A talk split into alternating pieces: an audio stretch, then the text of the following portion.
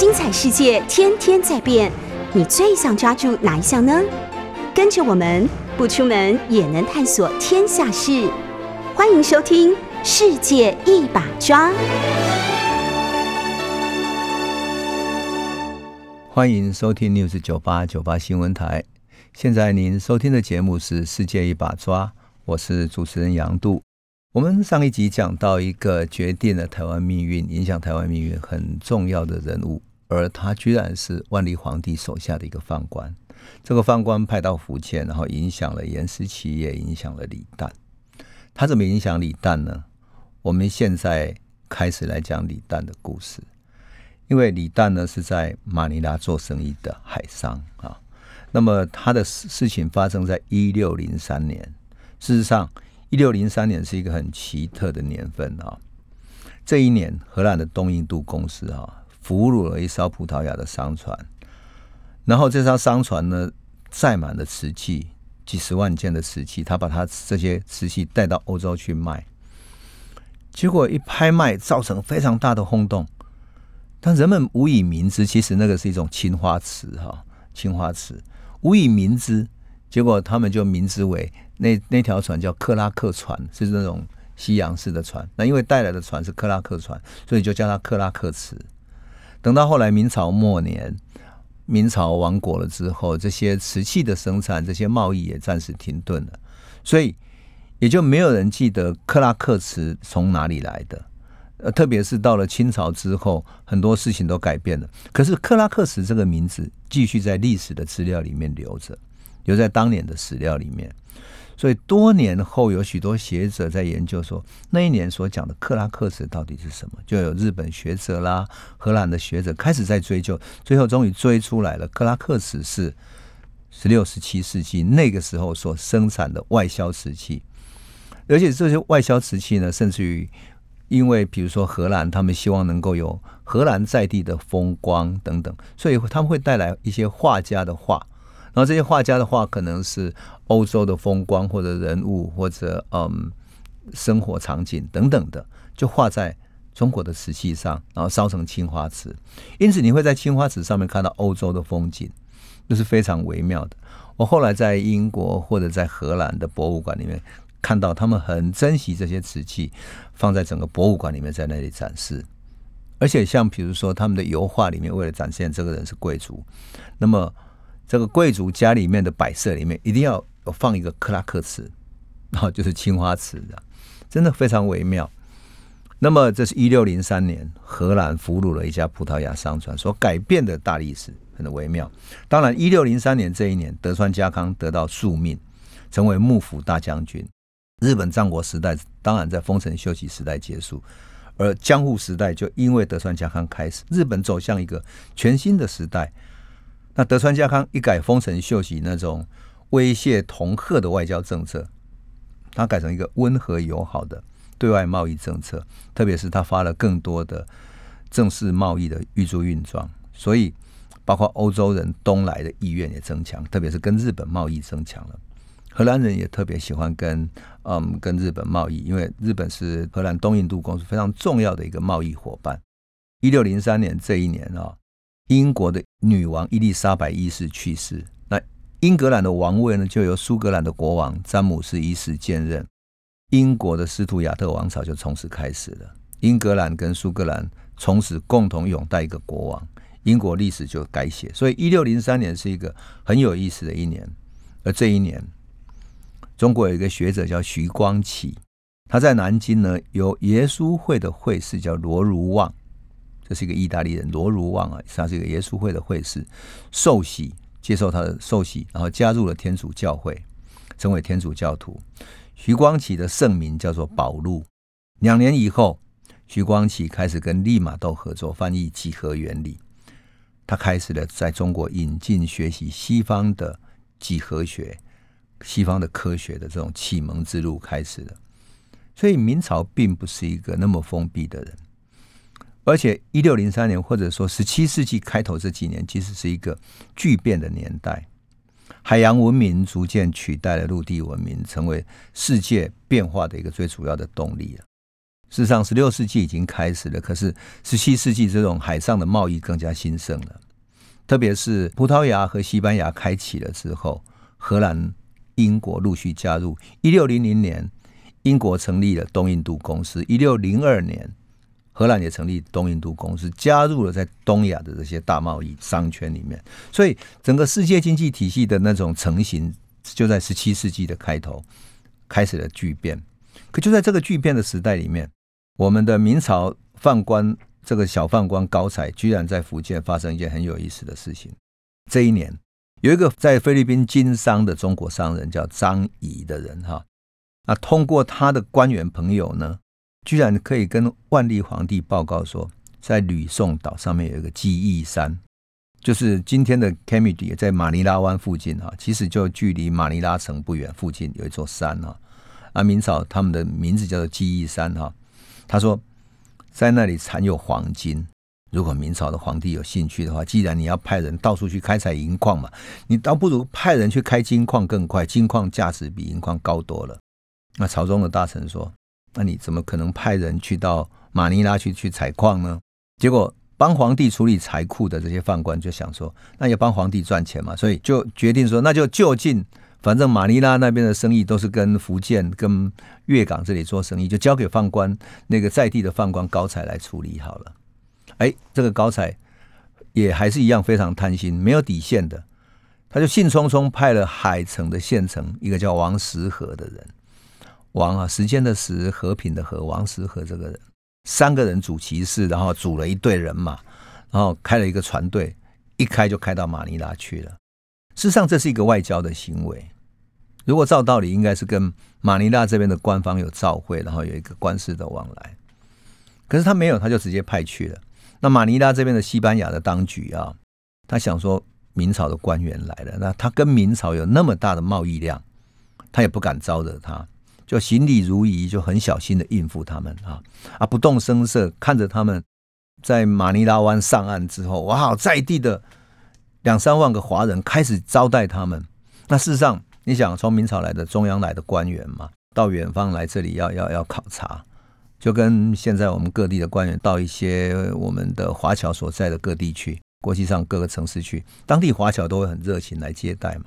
结果这些官员呢，招摇过市，开始在地方上找大餐厅，然后横行去接受各种进贡等等，而且他们还去山上想要找金矿，东找西找都没有找到。可是因为他们在山上这样走过来走过去，不断在考察的行为，让西班牙人开始感到害怕。他们说，他们虽然是要来考察金矿，也没有考察到，知难而退，事实上就是空手而回嘛。可是西班牙人开始感到不安，感觉他们是来看地形的。看完地形之后，他们会不会派军队过来进攻呢？那事实上，在当时的马尼拉哈，西班牙人当然跟最主要是跟福建贸易，所以许多福建的生意人。都来这里做生意了。那我们都知道，福建人做生意有一个习惯呢，就是呃，这个人做了之后，他会找他的兄弟、他的叔叔、伯伯等等，一个家族就西家带眷过来。那这个人负责进出口，那个人负责接货，然后有人去乡下采购，有人去做行销等等。整个家族就闽南话讲到扛金扳倒顶这样子，就是千根。呃，拉藤的，大家互相牵绊在一起来共同做生意，这样呢，生意可以做得更大。已经很多人落脚在这里，人数大概有多少？大概两万多人到三万人之间。特别是在呃马尼拉附近，大概有两万多人。那当然更周边派到更远地区还有很多人，有几千人这样。那西班牙，他们这些人根本不知道这些华语，也不不会讲华语。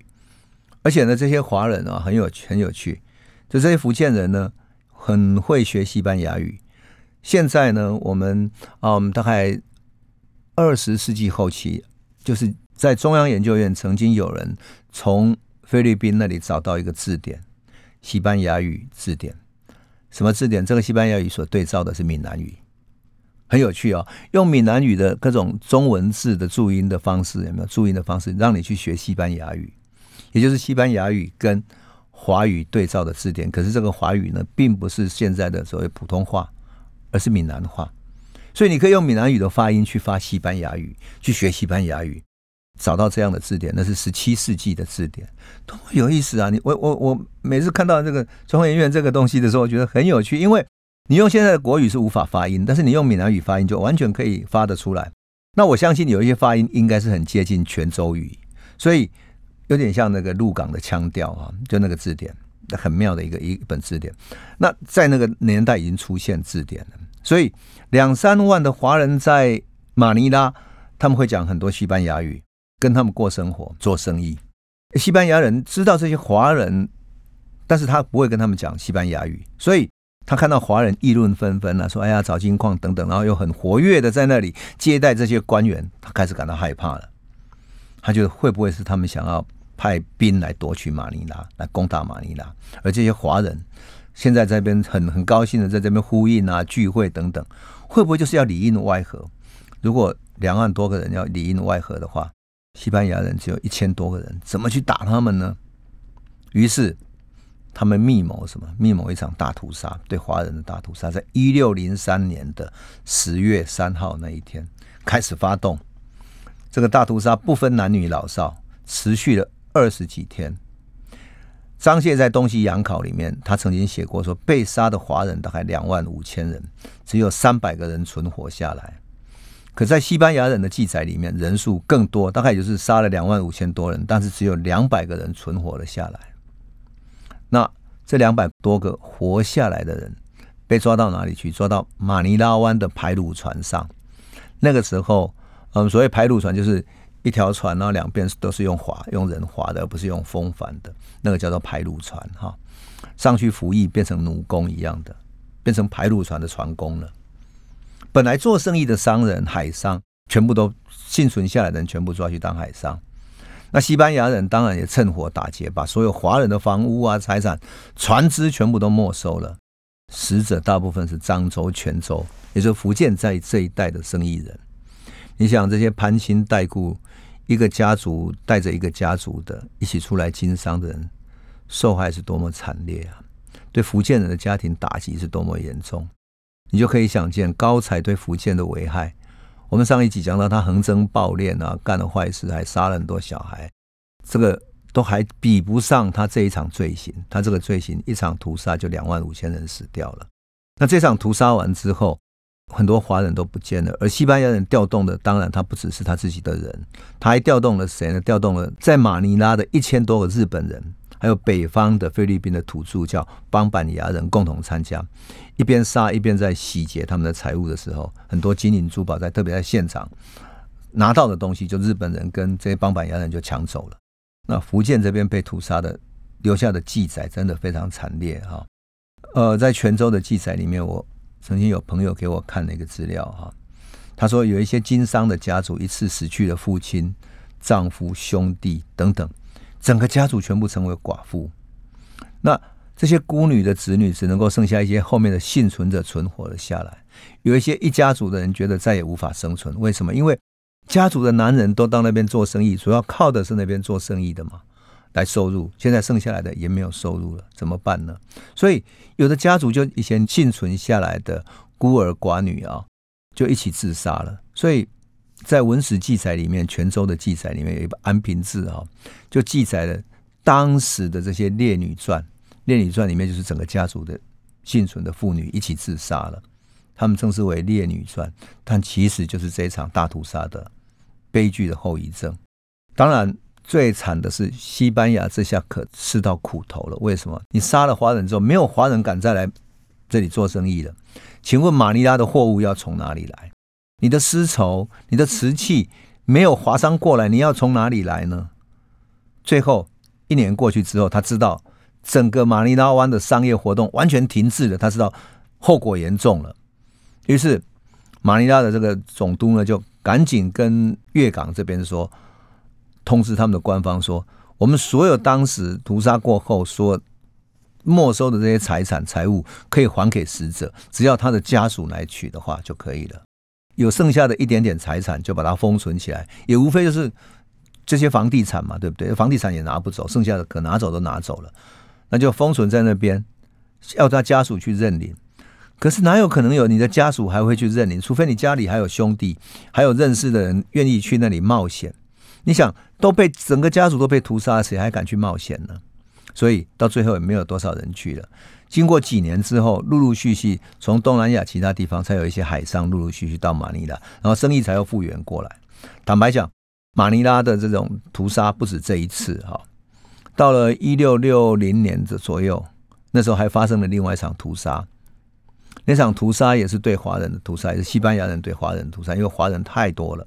结果那个时候，郑成功还曾经写信去警告他们说：“你西班牙人如果继续敢对华人产生不利的话，那么早晚有要派军队去把你们攻打下来。”可惜就是后来郑成功很早就死掉了啊，他没有能够发动这场军事行动，否则的话，今天是马尼拉或者菲律宾这些关系里面可能都会为之改观啊。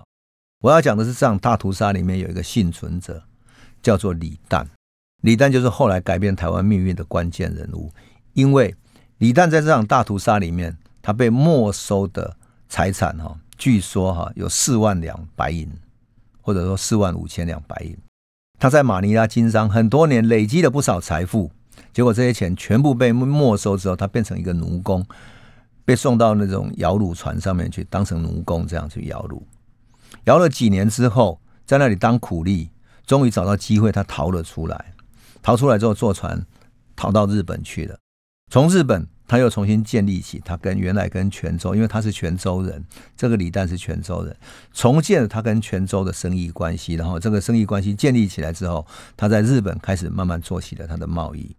那么这个李旦，按照台湾这个中央研究院历史所的陈国栋这个研究员他说哈，他曾经做过研究，说李旦是在一六零七年左右到达日本的，到达日本的，所以李旦就是这。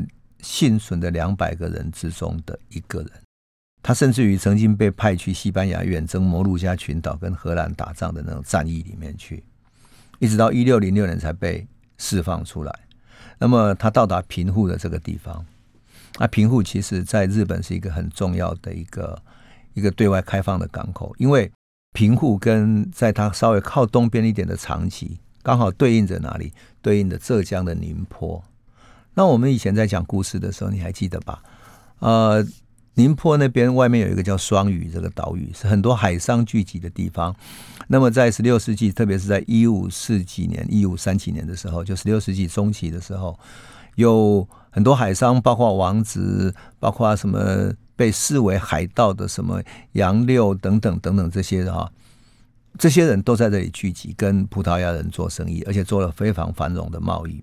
后来因为黑吃黑的关系，所以发生冲突，最后派了一个叫朱丸的这个将军把他们打败了、打垮了，把那个港灭了。这样，可是长崎跟平户一开始就是对应着宁波，所以很多平户的这些呃商人，或者说中国的商人都到平户来，那平户的人也会到中国来做生意。那在平户的中国人有不少啊，那这些华人有浙江、有福建、广东的都有。那我曾经去去长崎平户那边看过，很有意思。在平户现在还留有一种叫做六角井，那个六角井哈，在中国里面它就像一般的水井一样，可是它呈六角形的啊，六角形的。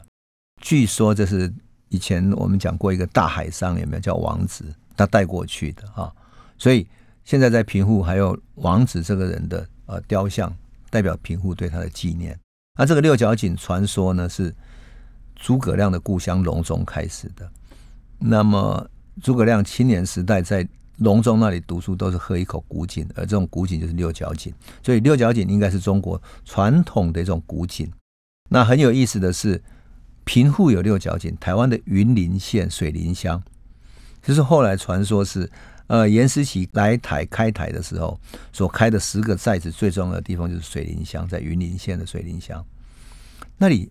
倒是没有六角井，但是有两座七角井啊！这种做法很有很妙。我我去仔细看过那种做法，就是说，我们都知道井你开凿了之后，是不是周边那些土会形成压力，会不会把井给塞住呢？所以当你井开了之后，你必须用石头把它互相撑开来。所以那些撑撑开来的石头或者砖块的结构，你也要能够耐得住外面的压力，所以你必须用。用一种物理学的结构，用排列的方式，让它能够撑住这个外面的压力，这样子。那么七角井就是这样子，就是我很细致的看了它的那个结构，是一种很微妙的一种用几何结构把它构筑起来的哈，构筑起来的。那么当然，它这个这种做法有一个好处，就是像比如说云林的水林这边原来靠近海边嘛，延伸起来的时候还是靠海边，所以还需要用它来隔开那个盐水啊盐水。那么平户那里。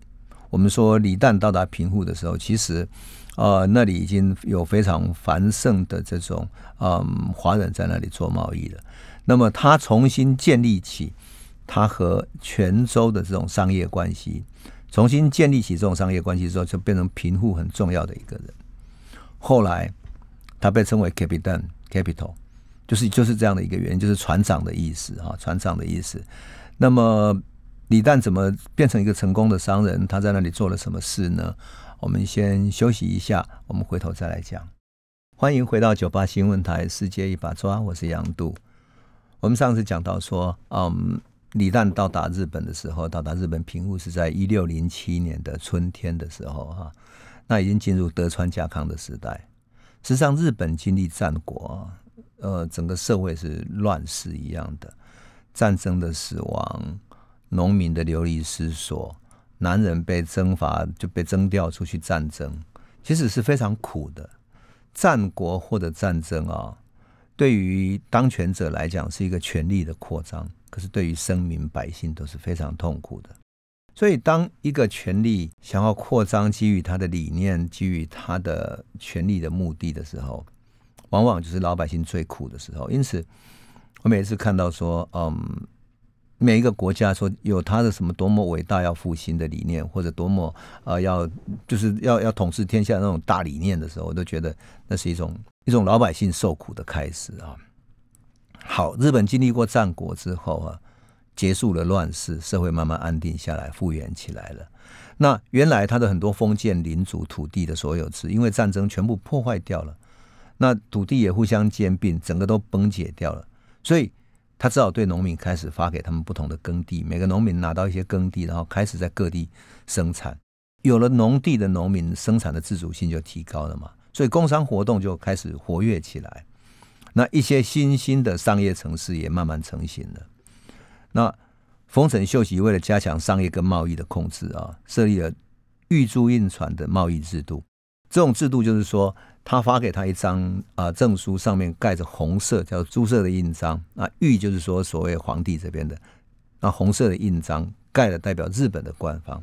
朱印状上面告诉他对方说，这是来自于日本官方啊所许可的合法的贸易，这个是合法的船商，所以请你在地的官方加以协助。当然有这个玉珠印状呢，就代表它有别于所有的海盗船。这是许可的合法船只啊！从丰臣教到德川家康啊，整个这个制度延续下来，它政治目的、经济目的非常清楚，增加财政的收入，巩固权力的物质基础。所以很有意思的哦，德川幕府也有入股参加海外贸易，他要增加他的收益，所以让德川幕府的这个军队所需要的大炮啊、铁砂啦，还有进口一些奢侈品等等，都可以进来。那德川幕府就可以从这里面得到好处，当然也可以满足他自己的需求。那加上整个社会富足，所以皇室贵族啊，他的消费就越来越高嘛。那德川家康当然也可以用这个贸易的利益来拉拢各个集团。基于这样呢，明朝的有时候你相对起来看，明朝的海禁政策就显得一会儿要要要围剿海商、围剿海盗，一会儿又开放等等，其实是反反复复啊。反而，我觉得日本的政策还比较明确，就是给你合法的贸易。我有时候想说，明朝如果学习像日本这样，给他正式的贸易许可的话，多好。可惜明朝的时候就只有给粤港的一些商人合法贸易而已，就范围太窄了，太可惜哈。那日本那个时候规定，一艘租印船开出海啊，其实是你可以看到它的社会结构很有趣。他说，因为首先要有人去建船，对不对？船建好了之后。当然要筹措资金，然后去购买各种货物，各种货物，甚至于买银子啊等等，然后去做什么呢？到海外去买东西。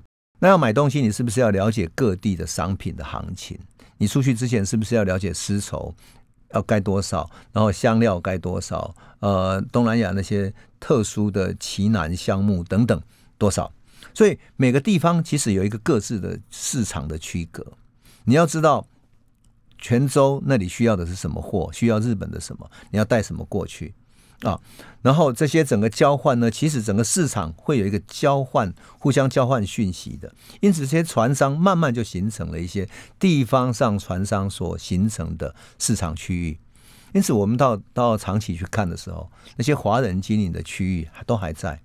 那有一个旧地图上面画了一个，他们叫唐人居住区哈。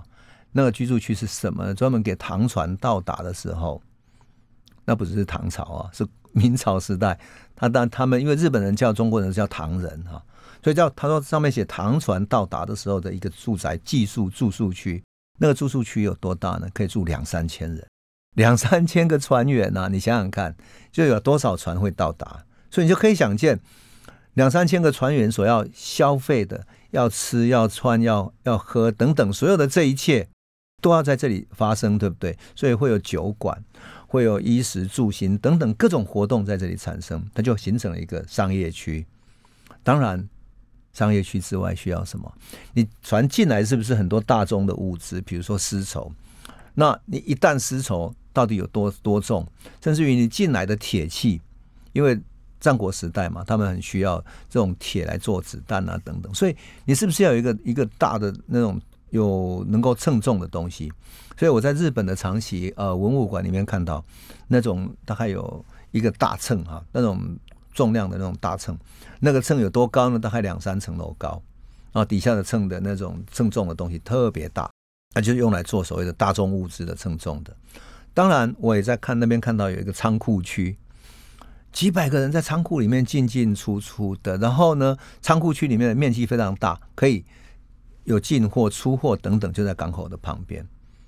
有船员的住宅的地方、宿舍区啊，或者他们的旅馆区，也有交易区，也有这种仓库区等等，你就看见了。其实整个那个时代的海上的贸易，对每一个地方，特别是日本长期贫富所造成的影响是多么大。当然不会只有他，对不对？而是因为他留下了那些地图，那些绘画当时生活情状的那些那些图啊，那。中国只是没有为此留下那些图，但是我相信，包括粤港或者马尼拉，其实都很接近，都是这样的一种船，或者说一种商业交易、海上交易的情况，很好玩的一种情况了。那日本人呢？他们在参加这个贸易里面呢，有许许多多的人，包括什么呢？包括受雇的船长啊、船员、搬运等等，这些人都在这里活动。而他们的船主主要的是谁呢？是幕府。大名跟特权的商人，因为只有这些人才有钱出得起钱来建船。这些人呢是船商、船主，所以他们一般是不会出海，船交给船长负责。那受雇的船员呢，除了日本人之外呢，还有中国人、葡萄牙人、西班牙人。而这些西班牙人跟葡萄牙人主要做什么呢？他们都是信教的人。啊，有意思的是，日本人居然相信说，这些人。由于从欧洲那边航行过来，所以对海上的状况特别了解，所以他规定说，这些要出去的船要有这些领航员才行。特别是每一艘船都要有葡萄牙的船员作为领航员，才能够出海。德川家康有一段时期曾经很严格的这么规定，当然后来就放松了。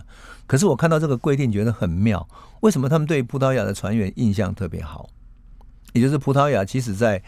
东亚，因为他是最先进来做生意的，所以关系特别好，而且他的船员特别得到信任。那日本的这种租运船始于什么呢？一五九二年，也就是丰臣秀吉统一之后不久的时间，就开始了租运船的贸易。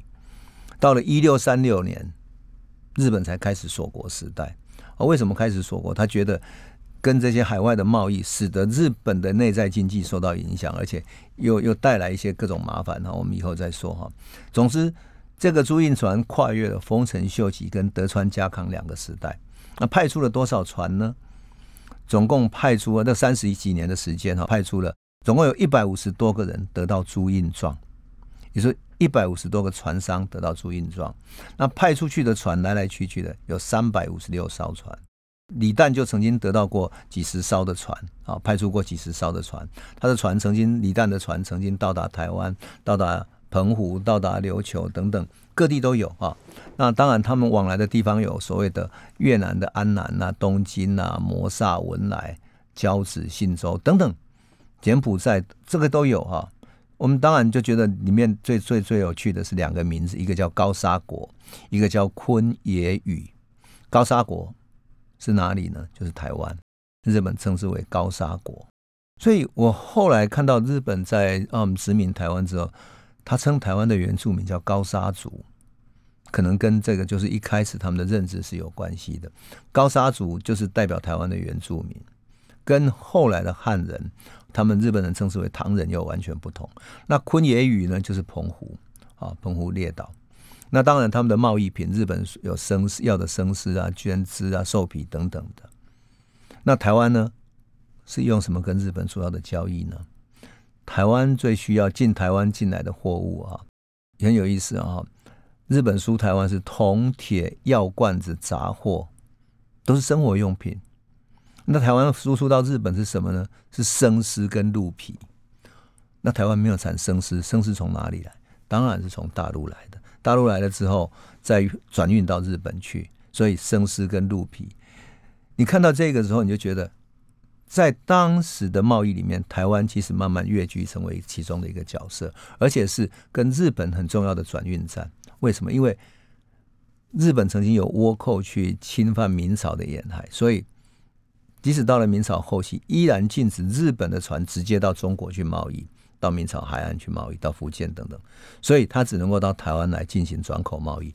台湾逐渐变成一个转口贸易的所在，而台湾的水路、梅花鹿等等，又因为日本战国时代，他们很希望穿上这些漂亮的皮嘛，所以就这些出口到日本去了。这是多么有意思哈！有时候从看这些细致的这种啊交易的细节，你会看到很多当时的一种生活的情态，很有意思的一种情境。那我们先休息一下，回头再来说。我们刚刚讲到平户的很多海商哈啊，海商已经在那里很繁盛的贸易做起贸易，所以李旦到平户去的时候，他很快的凭借他过去的呃做贸易的网络哈，重建他的生意，而且做的非常成功哈。特别是他过去的能力和人脉，他就让他很快安定下来哈，事业蒸蒸日上，而且他在平户建了非常气派的中式住宅，一个一个宅子啊。那种气派的方式呢？气派到连英国的商馆、英国人要去平户做生意，都是向他租房子的。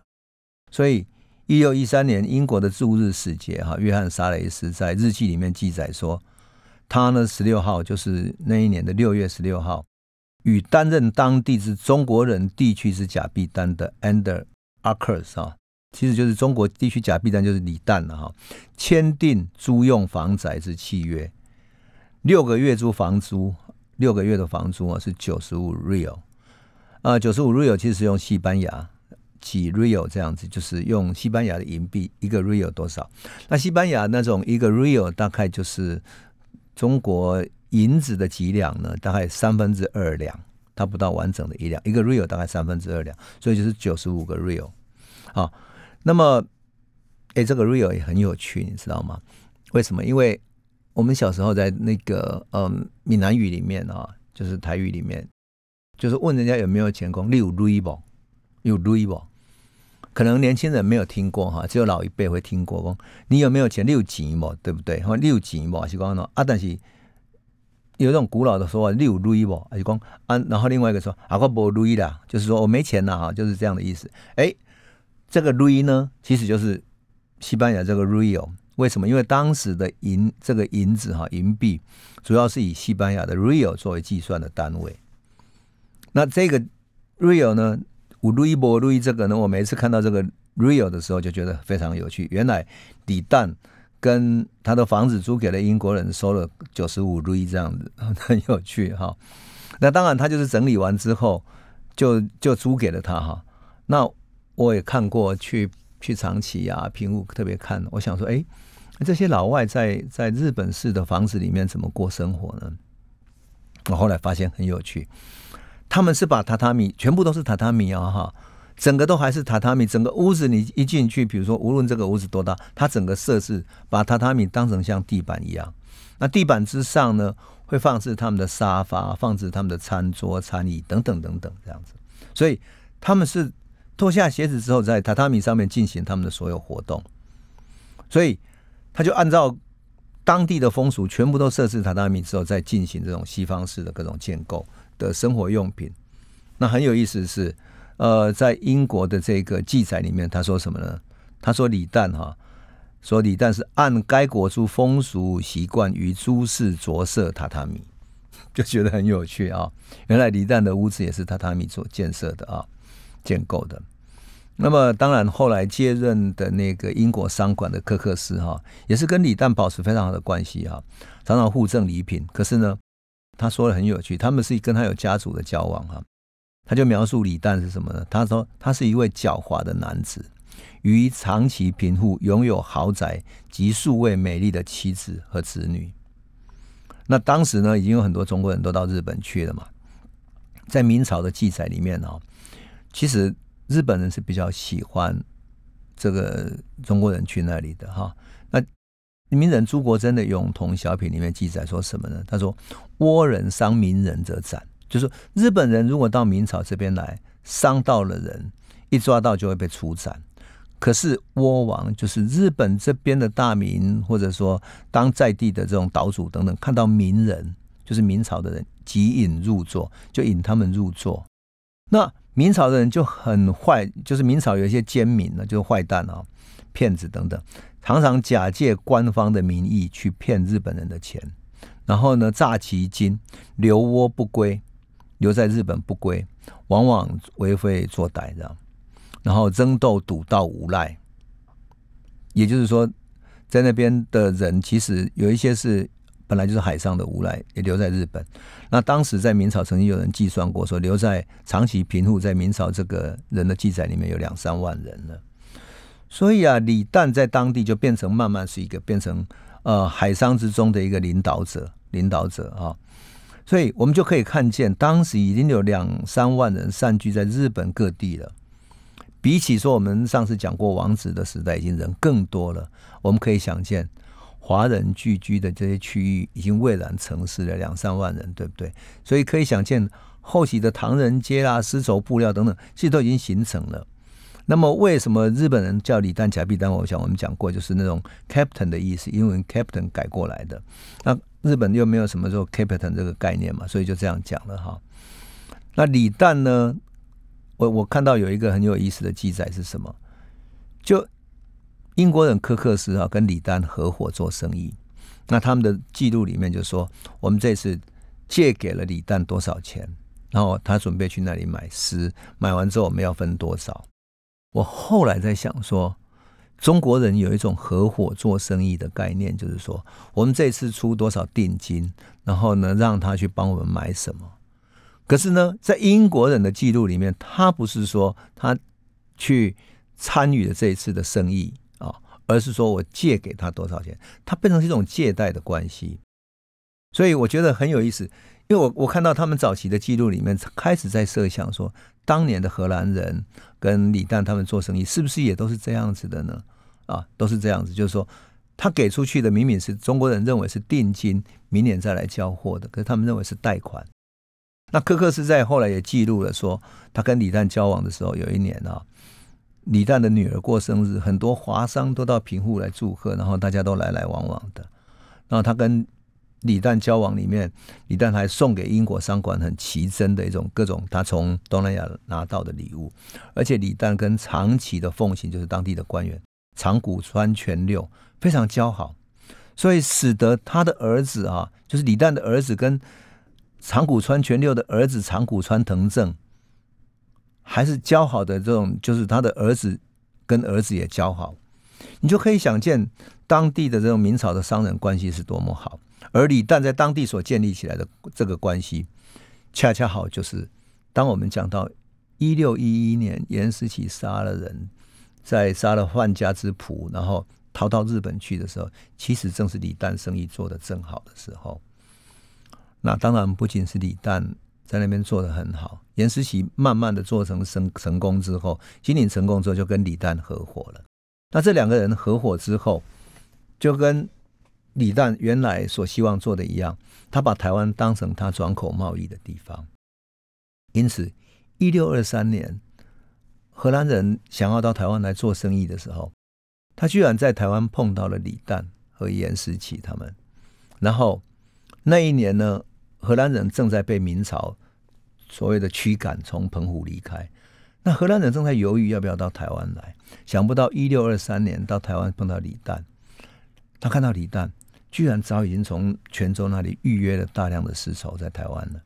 于是荷兰人想要跟李旦买，李旦跟他说：“不行不行，这是我去年预定的呀，我要准备拿到日本去卖的。”最后荷兰人没办法，就说：“好吧，那我们该怎么做才能够完成这个生意？”他说：“你现在今年预定，你明年就有了。”李旦就这样指点他们。也因为这样子，所以到了隔年一六二四年，当明朝开始在澎湖上面围围起来，然后派兵上澎湖去围剿荷兰人城堡的时候，荷兰人不得不撤退到台湾。事实上也是通过李旦去劝劝服了荷兰人。那我所要讲的是说，通过日本的玉树印状，通过李旦的营业的范围，通过严思琪以及。后来参与到严思琪他们结拜兄弟的这些人的呃经营范围以及他们的这种交往来看的话，当时的福建人，当时的明朝的人，跟国际的交往是非常就是非常频繁的，而且关系是非常密切的，甚至于家族对家族，然后这种政商关系非常之好，英国人也要结交他们，然后荷兰人也要结交他们，那彼此做生意等等，因此。那个时代比起我们常常喜欢讲说明朝是多么封闭、多么锁国等等，完全是两回事。那么我有时候在想说，如果明朝当时的国家政策能够更多的倾听这些海商的意见，也就是这些海商对于海上怎么经营贸易。怎么去经营这种一个海港的关系？怎么经营东亚贸易？多倾听他们，甚至于多连解他们的话，说不定明朝的命运会改变。为什么？因为如果最后崇祯皇帝，特别是崇祯皇帝晚年的时候，不是北方都有很多流寇啊，李自成他们流寇，有人就劝崇祯皇帝说。你为什么不要退到南京去？南京那边还有很繁荣的一些一些经济商业活动，你应该可以找到你的足够的资源，重建南方的政权，再来反攻嘛。结果崇祯皇帝他是一个烈性的人，就不愿意走，最后死在北京眉山自缢了。可是我就在想说，他如果退到南方，用他的皇帝的这个名分名位，然后重建一个朝廷，有这些海商。而且这些海商背后所代表的海上的势力，可以供应他多少战争的物资，包括枪啊、炮啊等等的，说不定整个明朝的历史会为之改观。事实上，我们讲到明朝末年郑成功的时候就是这样子。那当然，在这个时代里面啊，在这个时代里面，李旦也好，严思琪也好，郑芝龙也好，他们在日本是怎么结拜，甚至于想要起事。最终他们怎么到台湾来的？这几个结拜兄弟干了多少好玩的事情呢？好，那我们等下一集再来继续讲。那些人的故事很好玩，那个结拜兄弟的故事很精彩。我们下一次再来诉说喽。